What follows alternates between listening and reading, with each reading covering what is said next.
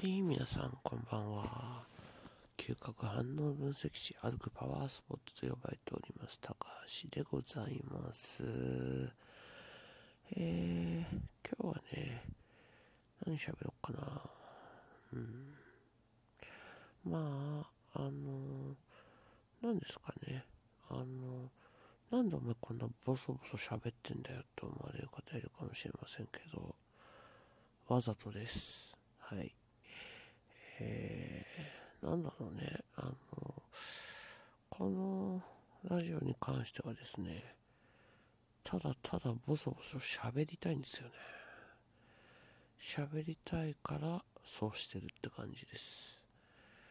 うん、まあだから別にね、あの、聞いてくれる人がいなかろうが、いようが、ん？いようが、いなかろうが、のスタンスはちょっと変えないですなうん。なんせこれ、ほぼね、あの、なんだろう。うん。どうなんだろうね。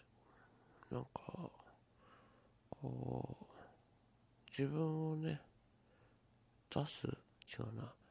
自分の言いたいことを言えるっていうのはすごくね、ある意味いい、これはなんだ？アプリでいいのかな？ね。まあそれで聞いてくれる人もいれば、まあみんな、うん、自己満足にはなるんかななんて思ってますけどね。うん、まああの結構ね世の中自己肯定感が低い方とか結構多いのでね。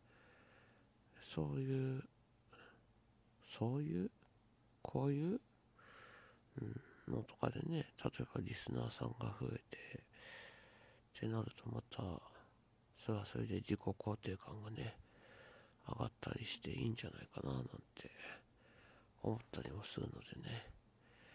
あのなんだろう。何でもやってみるっていうのはいいことだと思うのでねぜひ皆さんもねやってみたいなと思うことがあったらやってみたらいいと思います。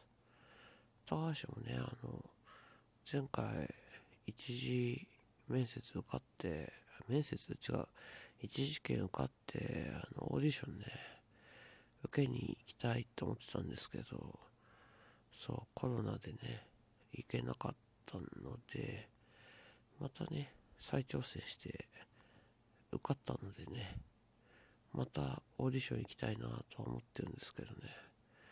まあまたこの状況ですのでねちょっと行かないというか行けないくなるのかな。って気はしております。